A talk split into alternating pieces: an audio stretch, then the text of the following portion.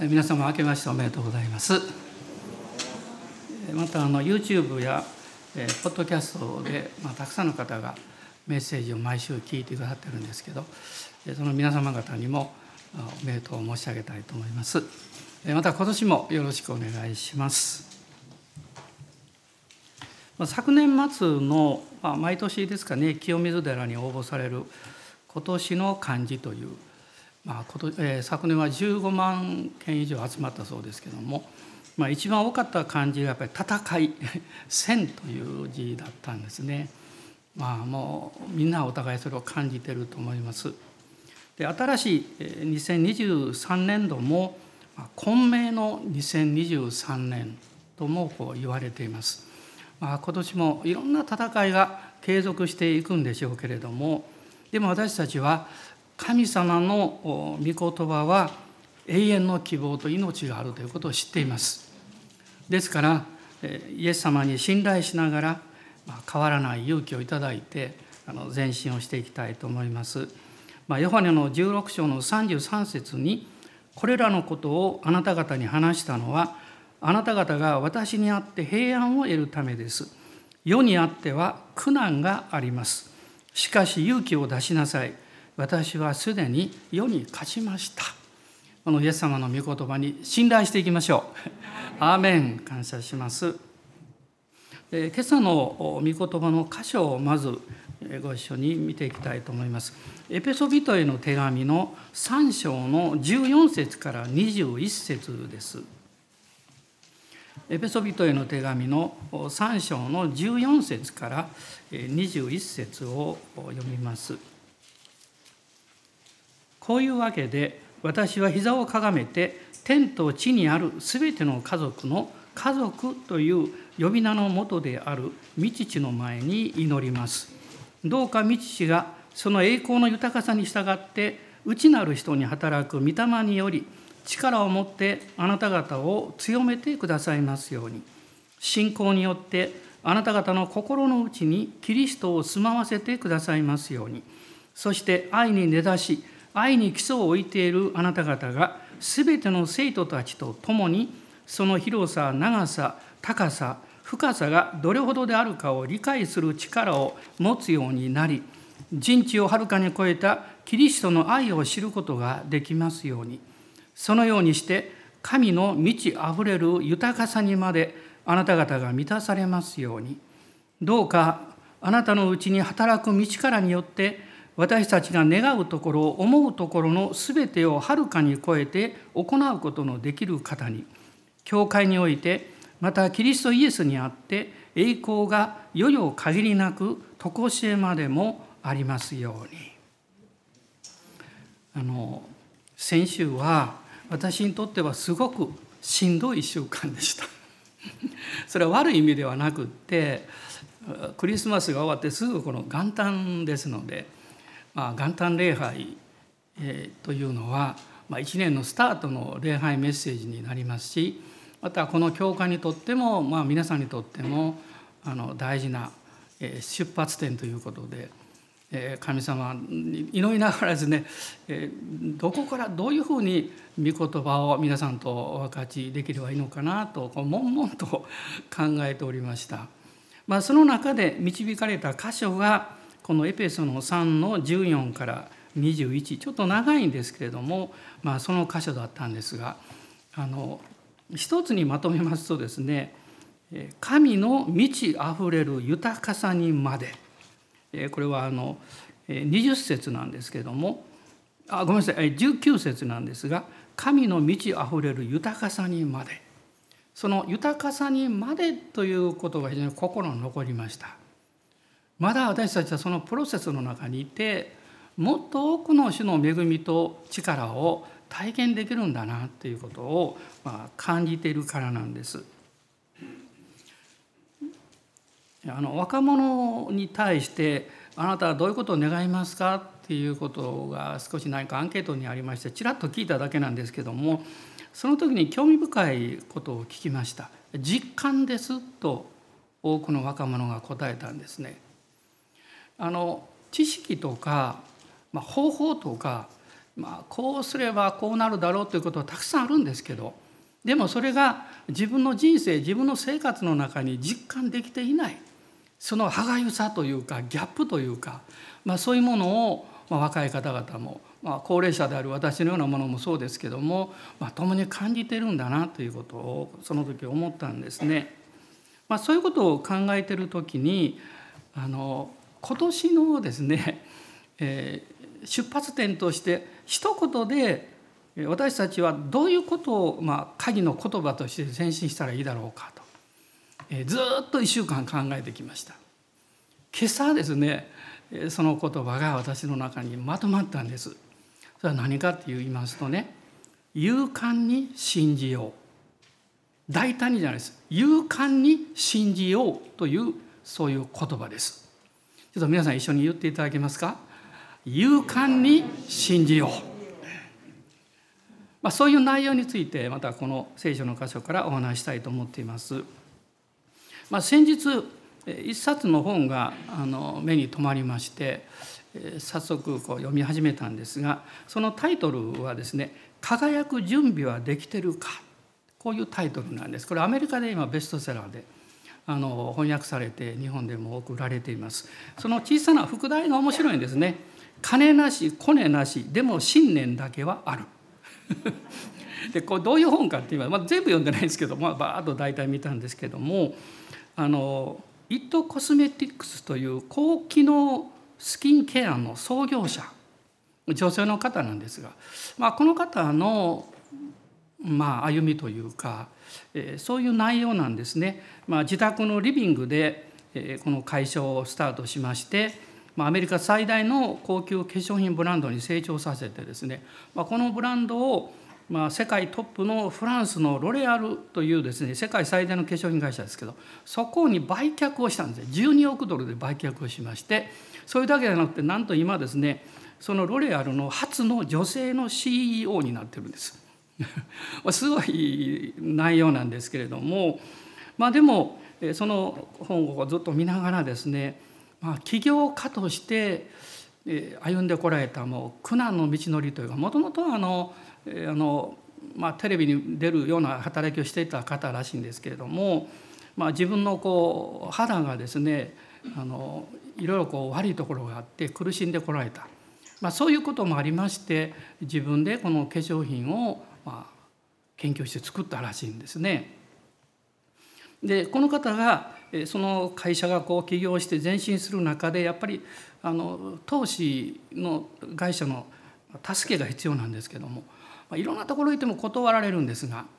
あるところに面談に行った時にその相手の方がもうショッキングなことを言うんですね。御社への投資は見送らせてもらいます。正直言ってあなたのような見た目の人から化粧品を買う女性がいると思えないんですよ。というかその体型と体重じゃねえということを言われた。彼女は非常にショックを受けるんですけどもでもまあもともと持っていたこの心の中にあったこうコンプレックスというかそういうことにこう発火したというか、まあ、そこからまあ逆転人生というのが始まるわけです。でその書かれている内容をこう見ていきますといろいろこう言葉が止まりまして私控えてきたんですけどもこういうふうに書いてるんですね。神様はあえて私を作ってくれたんだと信じることを学んだ。神に祈り自分を信じる人の言葉に傷ついて落ち込んでいた時、まあ、多分クリスチャンなんでしょうその友人の方が言ってくれたそうですあなたが崇めるべきは神様だけだよってどの扉をいつ開けていつ閉めるかを決めるのは絶対的な存在である神様なんだからあなたは他の誰でもなく神様だけを信じていればいいのって言われたそうです。まあ、すごいアドバイスだと思うんですね。そして彼女はこう書いています。あなたやあなたの夢に対する他人の疑いを頭の中で自分への疑いに変えないこと。そして相手の不信感や脳を、まあ、脳と言われることですね。恨まないこと。傷つけた人への恨みを持ち続けないこと。これが非常に重要だと言っております。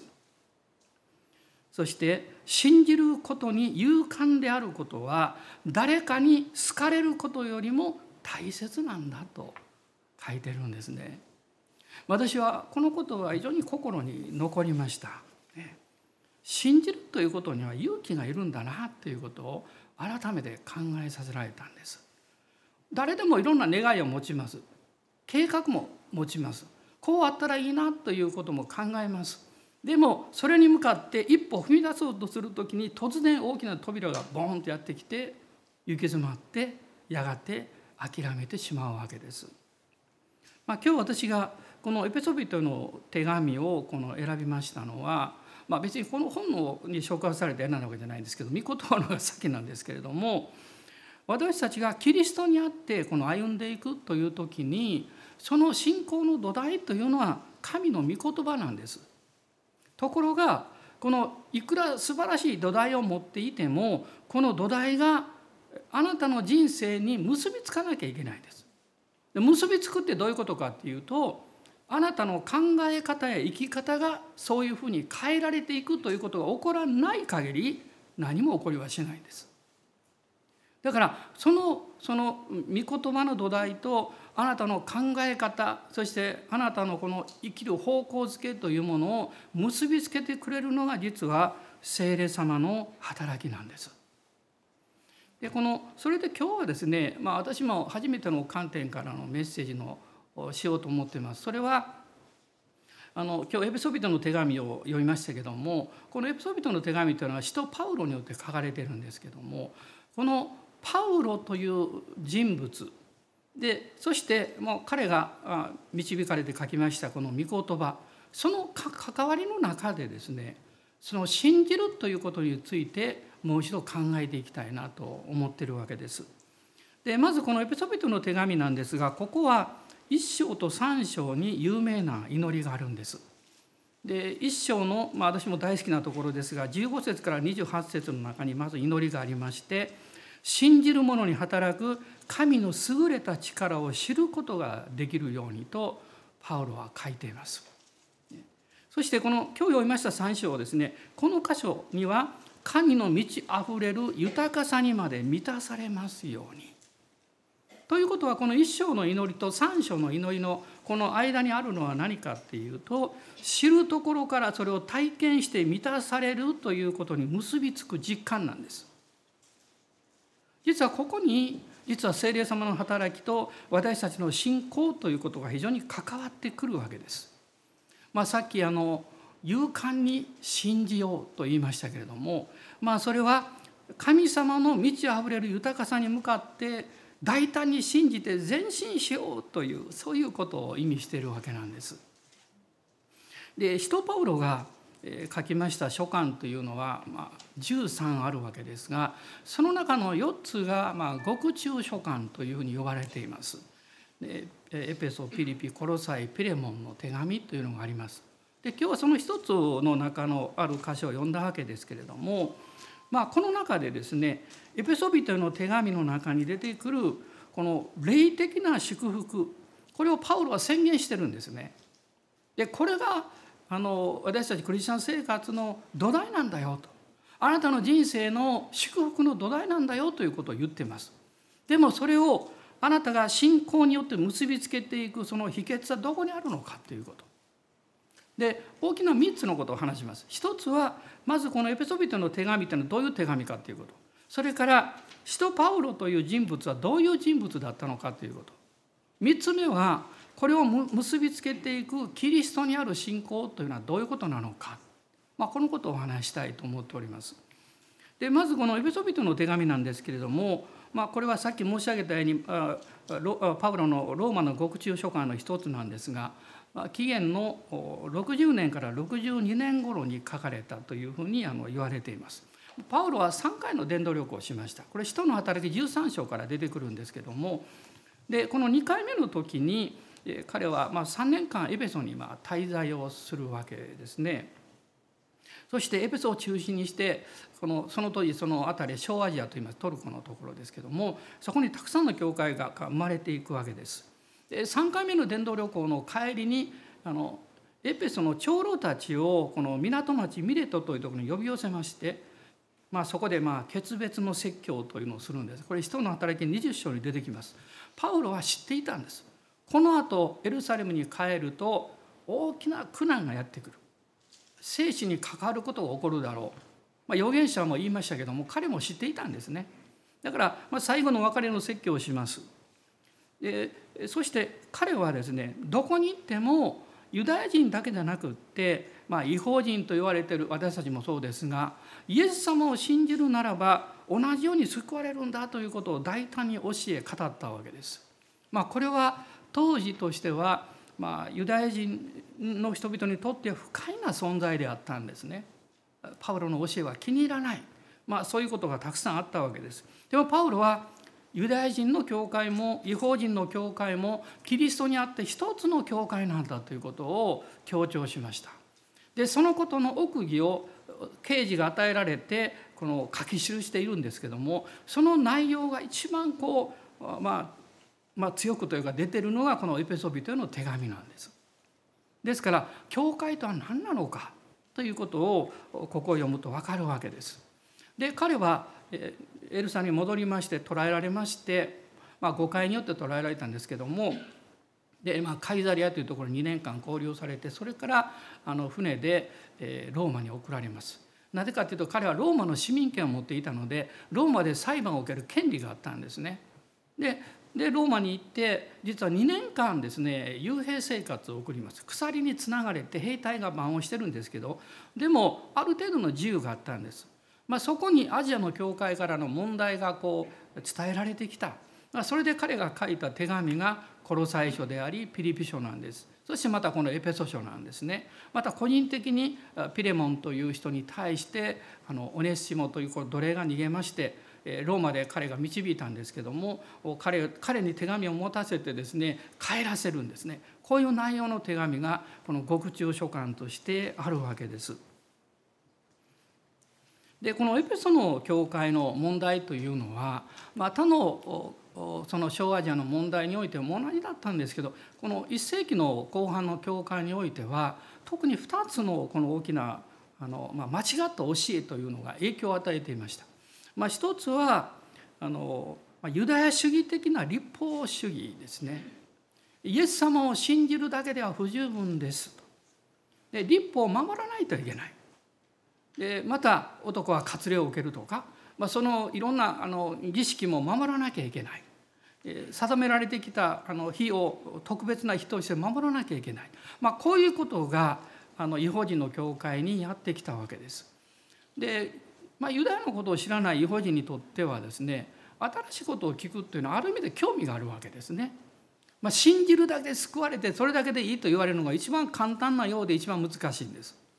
何かしなさいと言われるとやろうとするんですけども信じるだけでいいですよと言われたらあとどうしたらいいんですかってこうなるんですね。まあ、そこにあなたはこれを守りなさいこれを守ったらこうなりますよと言われた方がやりがいがあるというかでもこれは恵みから落ちるわけです。まあ、ガラテヤ人の手紙の中ではそのことがあの深く語られております。でもう一つの問題は何かっていうと、まあ、一世紀からすでにそういう考え方が強くなってきたんですけどもこのグノーシス主義という考え方がありましたこれ二元論的な考え方なんですけども、まあ、この中の一番信仰的なあの危機は何かというとその御子キリストが人間イエスとして受肉するしたことを否定するわけです。つまり御子キリストは神だけれども人間にはならなかった。ね、そしてさまざまな考え方や教えというものがそこから生まれてきます。まあ、片やあの立法主義的な、まあ、エッセネ派とかそういうのが生まれていたんですその考えは逆だったんですね。イエスというのは立派な完全な人間であったけれども神ではなかった。だからこの一世紀の教会においては御子キリストが神であることを否定するあるいはえー、御子キリストが人間イエスとなって肉体を持ってこられたことを否定するこのどちらもですねこれはもう中心的な、まあ、間違った教えそして異端になるわけです。なぜかというと神の御子が人間として肉体を取って来られて十字架につけられて死ななければあなたや私の罪をあがなうことはできなかったわけです。あなたや私の罪が許されるためには清い罪を犯したことのない方が肉体を持って血を流して犠牲を払ってくださらなければそれは完成しないわけです。だからそのどちらも否定するような考えになるとこれは異端になるんですね。まあ今日実はあのこの20世紀の,、まあ、あのポストモダンと言われるんですけどこのポストモダンにおけるキリスト教的異端の考え方というのが静かに日本にも入ってきております。これは何かというとですねキリストを神にすりすり替えるわけです。どういうことかというともちろんイエス様は神なんですけどもあの私たちはキリストが中心でキリストを信じてそこに贖いがあって救われるわけですがそれをただ単に神と変えるわけです。そうするとどうなるかというと神様は唯一で同じなんだよとここまでは合ってるんですけどでもその周りにいろんな宗教があってその一つがキリスト教でそこにキリストがあるんだというんです。だから神の周りにいろんな宗教があってどの宗教を信じてもやがて本当の神様に行き着くからいいんだという教えなんです。そうするとどうなるんですか？イエス・キリストの救いを否定することになるんですね。いや否定しないけれどもあの他の人他の宗教でも救われるから別にキリストを信じなくていいといいということになるんです。でもこれ日本人に分かりやすいんですよ。ね、何を信じてもいいよって山一つでしょ登っていったら上一つでしょってこう言われたら、あ、そうですねってこう考えてしまうんです。皆さんどうぞ注意してください。ね、私もまあ何年か前ですけどあのある施設の中でのチャプレチャプレの方に聞きました。こういうことを話す人がいてね困ってるんですよと言ってました。私たちは唯一の救い主はイエス・キリストと信じています。なぜかっていうとキリスト教的派閥を強調してるわけじゃなくって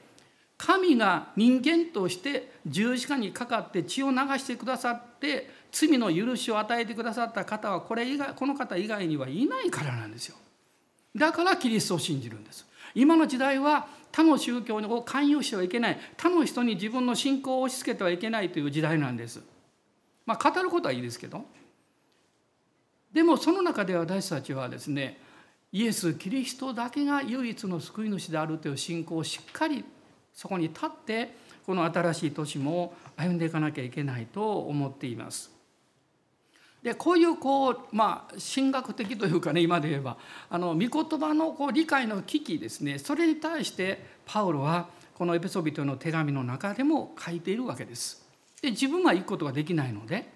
まあ、敵子という彼の弟子ですがまあ、彼は、えっと、パウロのためにも代筆もしているあの優秀な人物です。あのその当時ね手紙を書くっていうのは誰にもできなかったんですよ。あの文字を書くだけじゃなくってあの書き方があるんですね。それを学ばなきゃいけなかっただから手紙が書けるっていうのはかなり教養がある人だったんです。でこの敵子にあの実はこの手紙を委ねてこのアジアの諸教会の回覧のためにこの、まあ、獄中書簡というのが用いられていったわけなんです。で、まあ、2番目にこの使徒パウロっていうのはどういう人かということなんですが、まあ、皆さんもある程度は理解しておられると思いますけれども、まあ、彼の生涯をあの少し詳しく見ていきたいと思うんです。でパウロというのはギリシャ名です。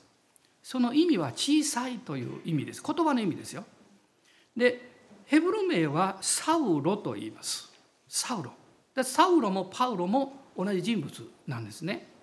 まあ、彼は最大の宣教者であり違法人への使徒と言われている方でさっき申し上げた13の新約聖書の書簡を書いたんです。で彼の紹介に関して3つの大事なポイントがあるんです。ちょっと今日は御言葉開いてみたいと思います。まず一つは、えー、21章使徒の働きの21章の39節です。使徒の働きの21章39節です。パウロは答えた。私はキリキアのタルソ出身のユダヤ人で、れっきとした町の市民です。お願いです。この人たちに話をさせてください。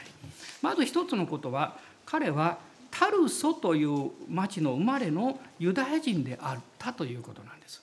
で、タルソってどこかっていうと、まあ、小アジアトルコの、えーとえー、南東部ですね下の方にありますがキリキア州という州があるんですが、まあ、その中にあるこの大きな町だったんです。で当時のこの古代のローマギリシャ世界ではその出身地を言うことは非常に大事だったんです。パウロがなぜここでキリキアのタルソ出身って言ってるかっていうとそれを聞いた人おおこの人はあの教養のある人だねって感じるんです。まあ、これが当時の、まあ、社会だったんですね。だから出身地というのはその人の、まあ、価値とか名誉を決める重要な要素だった。この逆がイエス様はナザレのイエスと言われたんです。ナザレというのはもう田舎町で誰も認めたくないようなあんな町はと言われるのは、まあ、町というか村だったんです。でもあえてイエス様はナザレのイエスと言われているんです。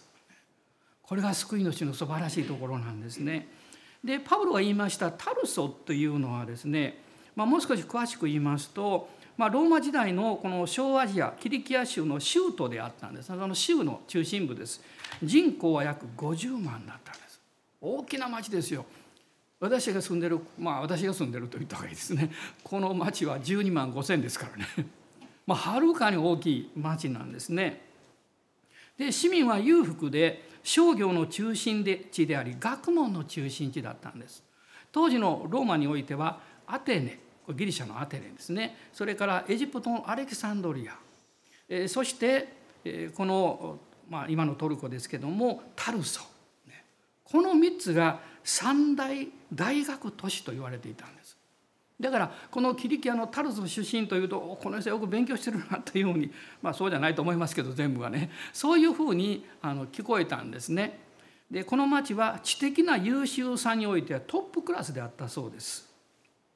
で彼はここで生まれたんですけども実は彼が生まれた時というのはあのベツレヘムでイエス様がお生まれになってナザレでイエス様が育たれたほぼ同じ頃なんですねほぼ同じ頃なんですですから、まあ、ナザレであのイエス様がその路上で遊んでおられた時ですねこの少年パウロは、まあ、レバノン山脈の反対側のですねはるか彼方のタルソの路上で遊んでたんですね。やがてこの、まあ、2人というか2人の人物がある意味でこう強烈な結びつきになるということはね誰も想像もつかなかった。私も時々思うんです。なぜ私は堺生まれ堺育ちなんですけど今富田林に住んでるんですがなぜこうなったんだろうか？不思議なんです。そしてもう私は人と会うのは好き好きなんです。でも恥ずかしがり屋でとてもあの話をするのが苦手だったんですけどこんなふうにいろんな人の前で話すようになってたくさんの素晴らしい友達ができ神の家族ができるなんて小さい頃想像したこともない。皆さんもそうでしょうね。神様の摂理と導きというのはすごく大事なんですよ。だから申し上げたいんです。あなたが今日この教会に来られたあるいはこのメッセージを聞かれたそれを決して偶然だと思わないでいただきたいんです。神様が導かれた。神様がそのような摂理の中であなたをあの計画されたんです。だからどうぞこの機会を忘れないでしっかりキリストにつながっていただきたいと心から願っていますでも実際はまあ、彼はあの、まあ、13歳の時に、まあ後で申し上げますけどエルサレムに来るんですけれども、まあ、イエス様とは直接に会ったことはないんですね一度もないんです。で彼はあのサウロあるいは別名でパウロというふうにあの呼ばれているんですけれどもこれはどういうことかって言いますとですね彼はローマの市民権を持っているユダヤ人だったんです。で当時ローマの市民権を持っている人はローマ名を持ってたんです。でローマ名というのはですねあの3つの名前からなってるんです。まずあの両親につけてもらう、まあ、生命の名ですよね、えー、あの名の方です。それから、えーまあ、ファミリーネームというかねあの生命の姓の方ですね。それからもう一つ通称名というのがあったんです。これは、ままあ、英語で言えばあの真ん中のミドルネームのようなもんですね。でこの3つの名前をラテン語でローマ市民は登録したんですところがこのパウロという人はですね実はこのラテン語名というのはおそらくパウロスなんですねだから何々パウロス何々という名前でパウロはローマの市民権を持つ者として登録をしてるんですだからパウロは3つの名前持ってるんです。ヘブル名とギリシャ名とラテン語名なんです。で違法人教会ではパウロと呼ばれてですねそれからエルサレムではサウロと呼んでます。これは文化的な背景によって呼び方を変えたんです。でサウロというのはヘブル名ですからヘブルの教会に行くとあるいはその場所に行くとサウロと呼ぶんです。でもローマっていうのは違法人ですからまあ、そこに行くと、まあ、ローマ社会、えっと、当時の西ヨーロッパ西ローマはですね西ローマはラテン語圏なんですけどもそのギリシャ名ギリシャ語がもうあのずっと皆さんが話すことできたのでギリシャ名もしくはラテン語名で読んだだからパウロなんです。でこの実は「使徒の働き」の13章の9節では「サウロ別名パウロ」っていう言葉が出てくるんです。ね、これはどういうことかっていうとパウロがサウロという名前を変えたわけじゃないんです。これを書いたのはルカなんです。ルカは違法人でお医者さんですけれども彼はですねあのユダヤ人にパウロを紹介するためにサウロなんですこの人は。でも別名パウロなんですと言ってるんです。でもこの13章以下はパウロは違法人伝道に従事するようになりましたのでルカは彼をパウロというふうにずっと書いてるんですね。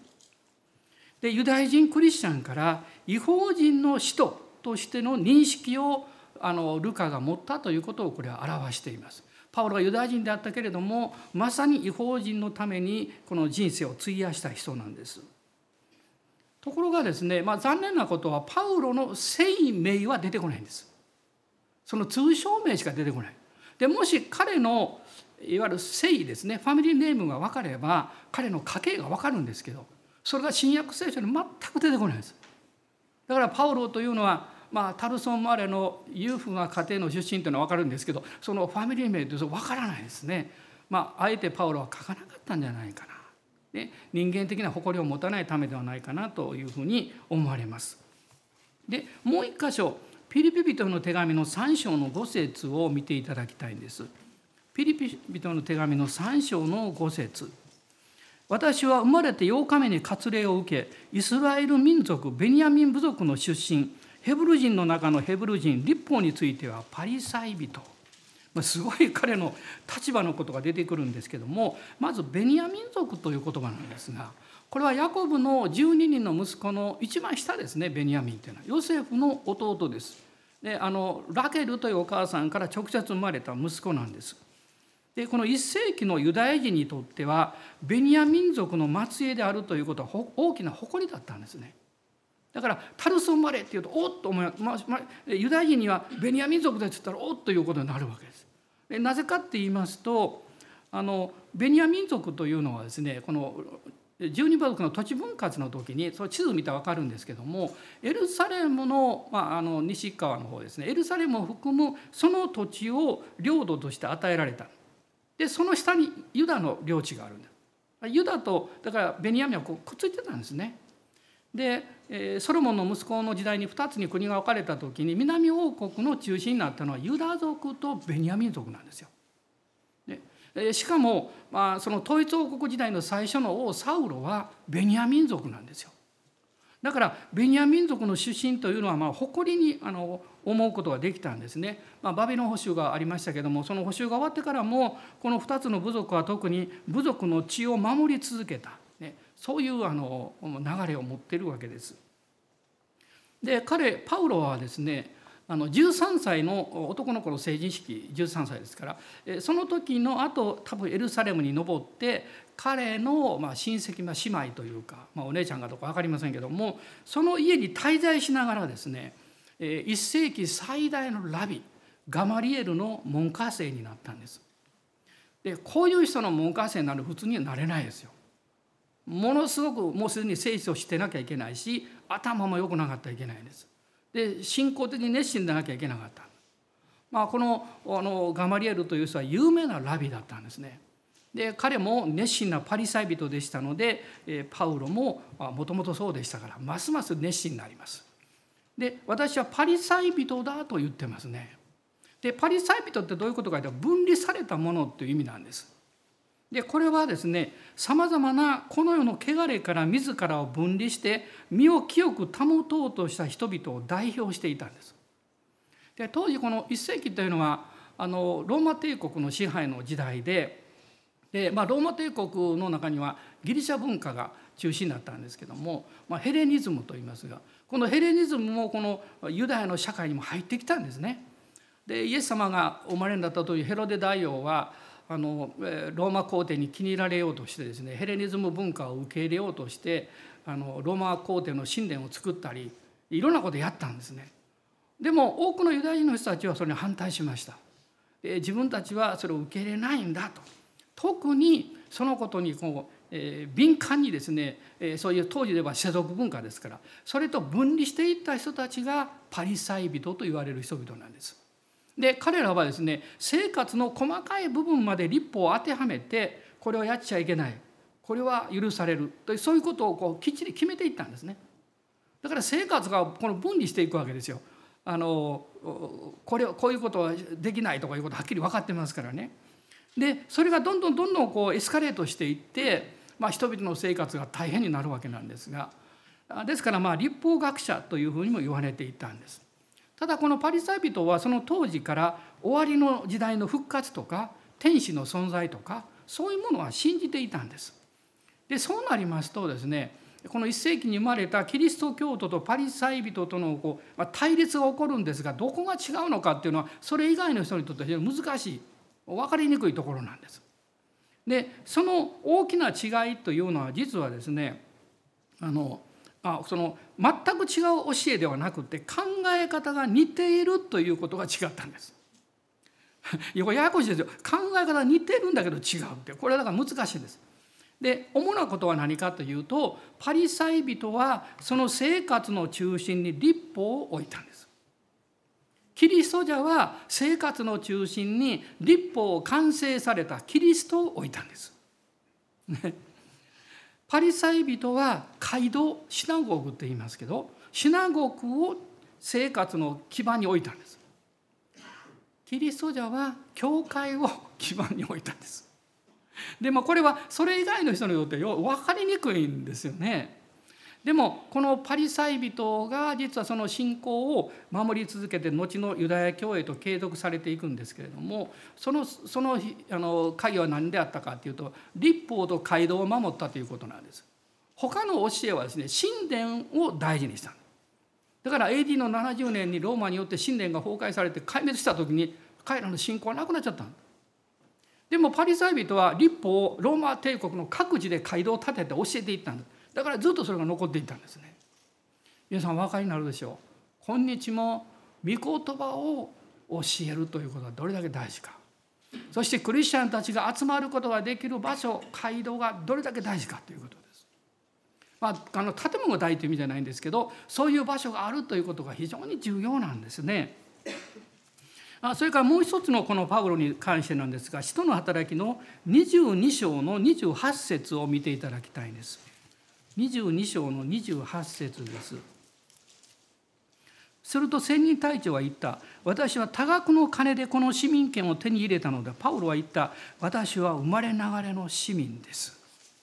パウロはここですね。私は生まれながらのローマ市民です。ということを言っているんですね。つまりローマの市民権を持っていた。この使徒の働きの中で彼は3回このことについて言及しています。でローマの市民権を持つというのは当時にとってはどういう意味があるかというとこれは限られた人物家族しか所有できない特権だったんです。ローマの市民権を持つということは高い身分が保障保障されているエリート階級の人々だったんです。でもユダヤ人の家系であるパウロがどうして生まれながらにローマの市民権を持っていたのか不思議なんですね。おそらく考えられることは彼のお父さんあるいはまあおじいちゃんおばあちゃんたちが非常に経済的に裕福であった。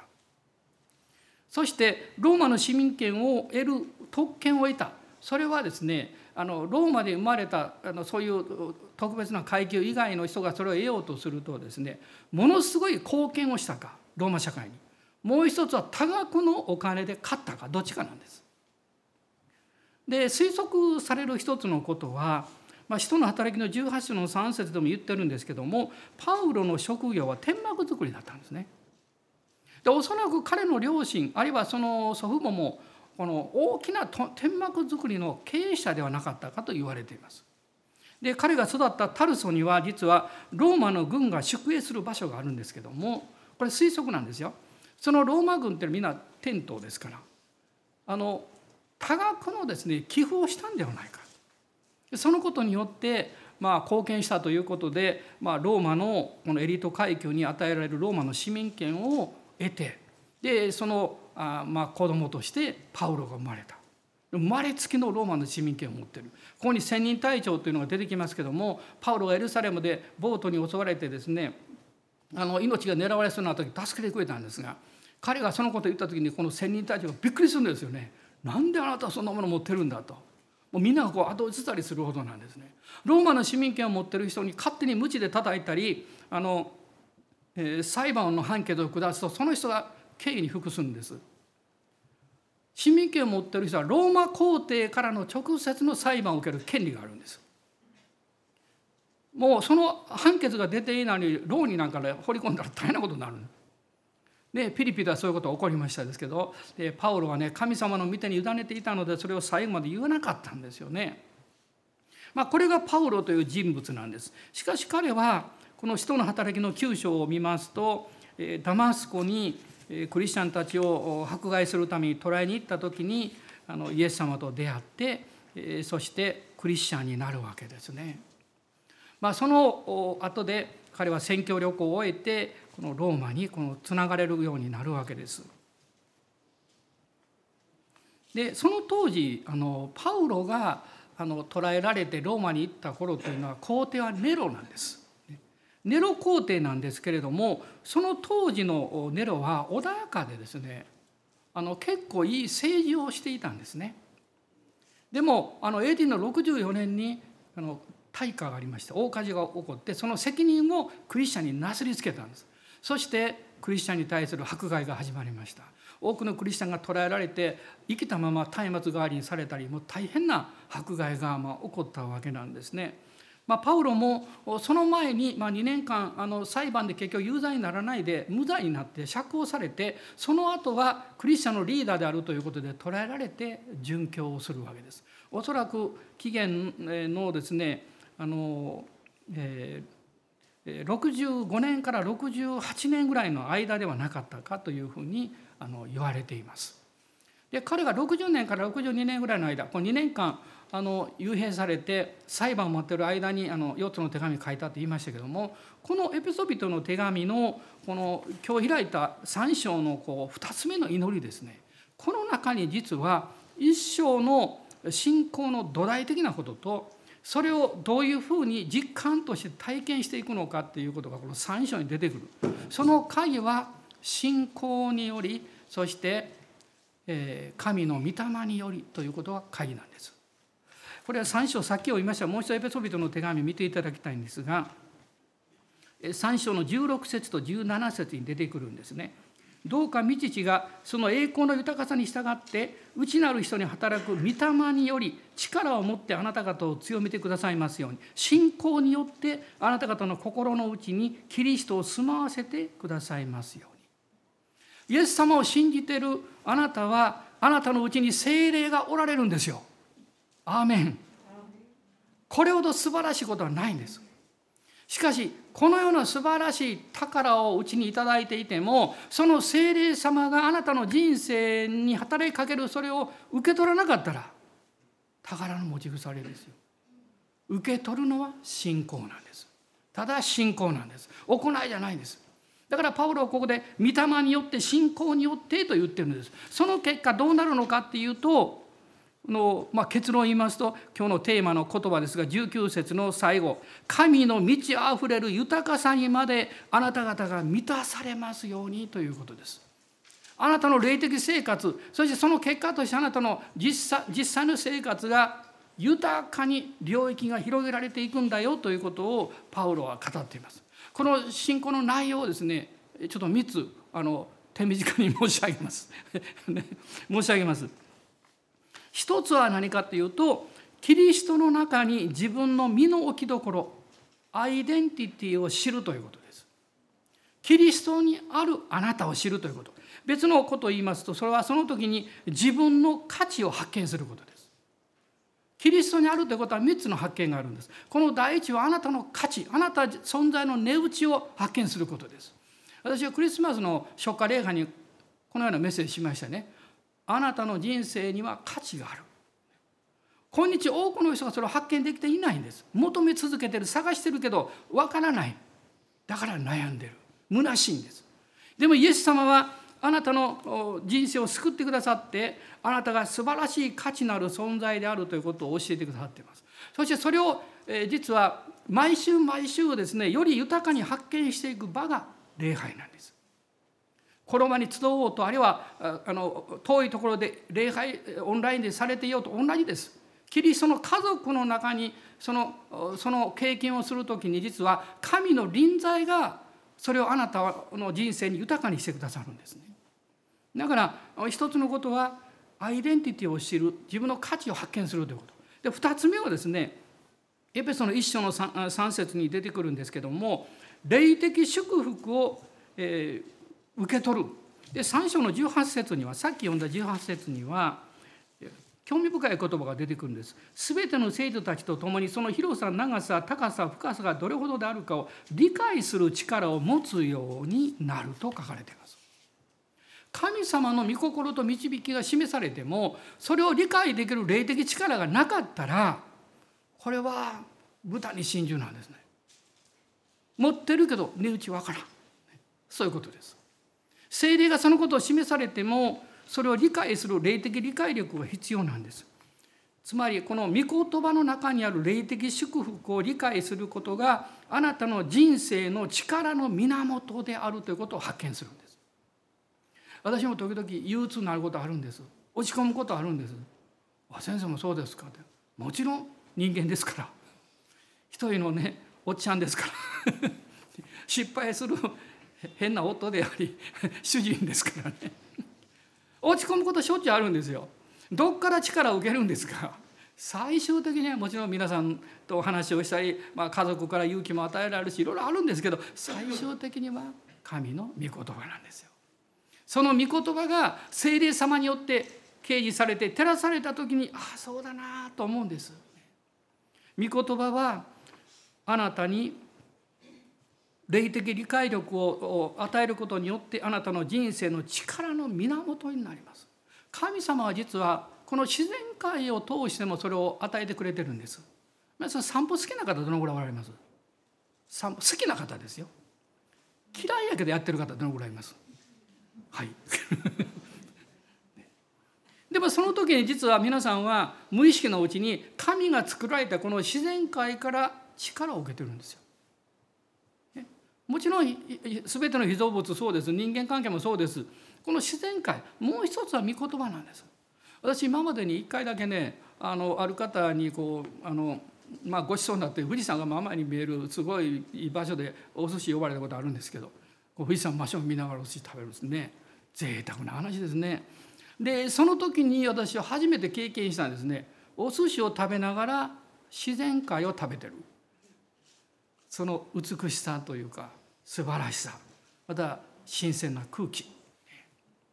それを私たちは散歩したりあるいはお花を見ていたりする時にねあるいはあのペットと遊んでるというかも分かんないけども経験できるでしょうね。3つ目のことは何かっていうと実はキリストの愛を知るということ。キリストの愛を知る。これ3章19節にあったんです。人知をはるかに超えたキリストの愛を知ることができますように。キリストの愛を知る時に何が分かるんですか？あなたの人生に与えられた使命を見出していくんです。あなたの本当の使命はあなたが分かってるんだけど多くの者がそれを受け取り理解することを妨げてます。自分の願ってる安全とか、うんまあ、悪くはないんだけど欲とか。誇りとか自分を守ろうとする思いとかそういうものが実は本当に神が与えてくださっている使命を感じながらそれをすることができないですね。初めに申し上げたあの女性がですねあのその本の中で大事にしていることっていうことの中に面白いことを言ってました直感力。まあどういう意味で使ってるかは別ですが私の使い方は直感力は神が私の人生あなたの人生に与えられた霊的能力の一つです。で精霊が働きかけられる時にこの直感力が啓発されて神様の御心と導きを受け取ることの助けになるんです。それを妨げているのは罪なんです。だからイエス様の十字架の罪あの贖いの許しが絶対必要なんです。許しを受け取らない限りあなたは真のあなたを発見することはできないです。あなたの周りにいる人々を本当に愛おしい愛する方だというふうに友達も含めて見ることはできないんです。利害関係でしか見ることはできないんです。でも罪の許しを受け取る時にあなたは本当のあなたを見出します。それはもうよくとく関係ない立場も関係ないどういうものであるか関係ないんです。神に愛されそして愛されてる人はそこにいる。だからその人を愛する。その人を信頼する。そうなるんですね。あの私タイにあの4回か5回行った行ってるんですけどそのアウトリーチの行った時にいろんな方のためにお祈りをしたんですがその時に祈った一人の、まあ、青年の、まあ、若い女の子ですけどその話を今朝思い出した出来事を思い出したんです。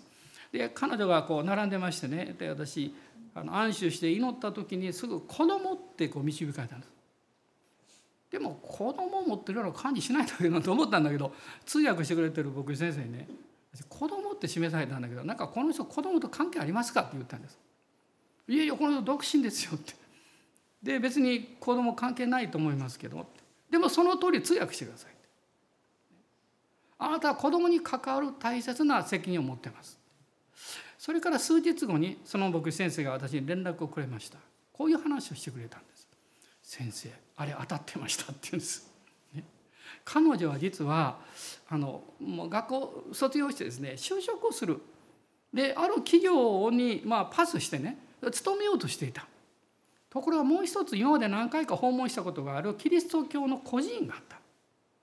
で将来その個人でも働きたいという気持ちはあったんだけれども、まあ、自分のことだけじゃなくて家族を養うということを考えた時に、ね、会社に行った方がまあちゃんと給与をもらえるわけですから。個人で働くともうわずかな収入しか得られない。だか悩んでたんですって。どうしたらいいんだろうって。その時に私は子供って言ったもんだから彼女はもう一度そのことを祈ってる時に「いや私は神様に信頼して生きよう」と。まああのえっとえっと、収入の良い職業を選ぶことは悪いことじゃないんですよ。皆さん誤解しないでくださいね。そういう意味じゃなくて彼女に導かれていた道を彼女は選んだということ。あなたがもし高収入の道を導かれたそう選んだらいいと思いますよ。神の栄光のために用いたらいいと思いますね。でも大事なことは彼女はそのことを感じていたんだけど勇敢に信じる力がなかった。でも御言葉が語られてその時に精霊が働かれて彼女は信じたんです。どうぞ立ち上がりください。私たちもこの新しい年神様の御言葉を信じて従っていく勇気をもう一度持ちたいと思います。確認したいと思います。アーメン。感謝します。えどうぞしばらく一緒に祈りましょう、えしばらく座ってましたからね。今日はちょっとごめんなさい。長くメッセージしたんで、え疲れた方手を挙げてこのちょっと背伸びしてもらってもいいですからね、えそのまま「ハレルヤ」と賛美してください。アーメン。ハレルヤ感謝します。アーメン。感謝します。もう一度リラックスしてください。リラックスした時に私たちは本音が分かるんです。リラックスした時に御霊の声が聞きやすくなるんです。このためにとかこうしなきゃとかこういうふうにならなきゃと思ってるともう悪いことでは別にないんですけど自分の思いとか願いとか必要が優先されて神の導きを見失う見失いやすいんですね。もう一度主に委ねましょう。ハレルヤ。感謝します。ありのままでこの1年をスタートしましょう。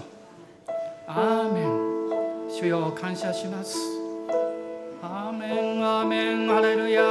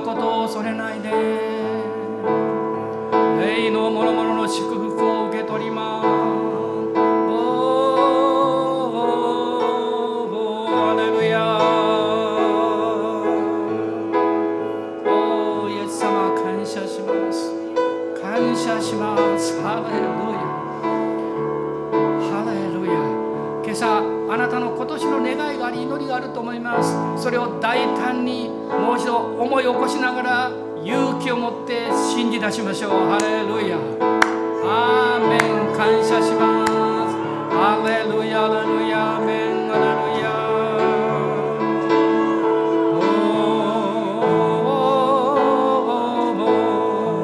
どう祈っていいか分かんない方はハレルヤと賛美してください主よ信じますと賛美しましょう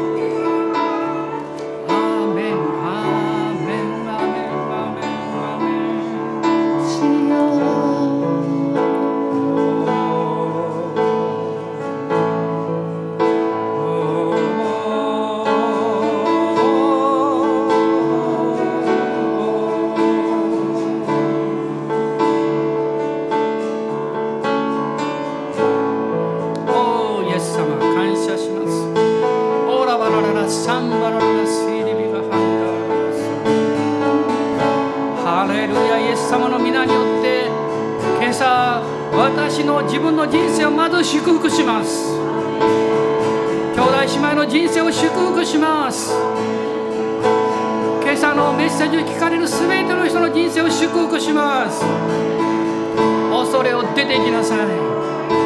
大胆に信じ勇気を持って信じ続けます。